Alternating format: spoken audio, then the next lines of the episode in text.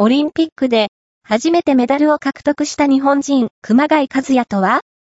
錦織圭や大阪直美の活躍で、日本のテニスプレーヤーも世界と渡り合えるレベルに達していることが証明された。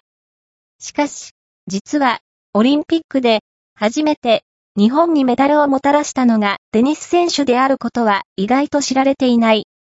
偉大なる先人、熊谷和也は、1920年のアントワープ五輪で銀メダルに輝いている。